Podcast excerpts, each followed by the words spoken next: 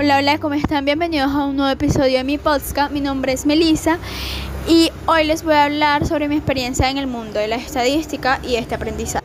El tema de hoy y que les voy a explicar va a ser sobre el árbol de probabilidad o como ya ustedes lo conocen, el diagrama de árbol.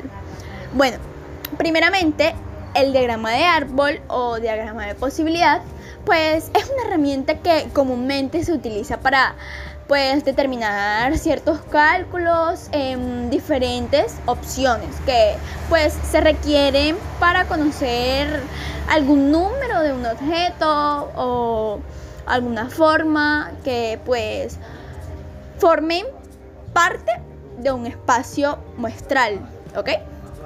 Bueno, ¿cómo se hace un diagrama de árbol? Bueno, en su proceso de elaboración tenemos diferentes pasos y pues puede, puede constar de lo siguiente. Primero, obviamente, se tiene que seleccionar al equipo. Después se tiene que definir el objetivo principal. Tenemos que buscar un objetivo para, así consiguientemente, identificar los medios primarios o de primer nivel. Para después tenemos que identificar estos medios, pero de segundo nivel. Después identificamos niveles adicionales. Y consiguiente a esto tenemos que revisar el diagrama de árbol y después de revisarlo tenemos que asignar ciertas responsabilidades. Bueno, em, voy a ponerles un ejemplo. Todos debemos de tomar decisiones en diferentes etapas de nuestra vida, en el trabajo, en los negocios, en la empresa, en la escuela y pues se maneja en base de decisiones que pues conducen a diferentes acciones. Y una decisión errada puede generar una pérdida o puede concluirse a un error. Y bueno, un resultado, le voy a poner un resultado sobre una empresa, un impacto negativo de una empresa. Bueno, el tema principal va a ser el mejorar ventas.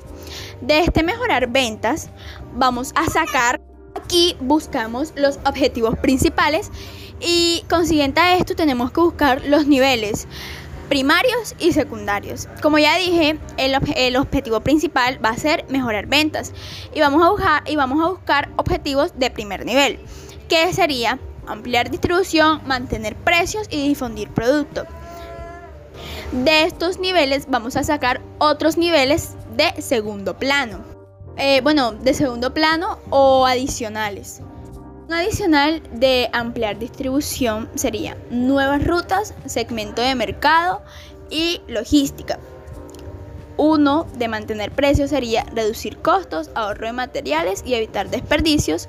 Y un tercero seguía y el tercero de difundir producto sería con campaña publicitaria, atención al cliente y rediseñar empaques. Todo esto lo aprendí gracias a videos, a podcast y a ejercicios que encontré en Google.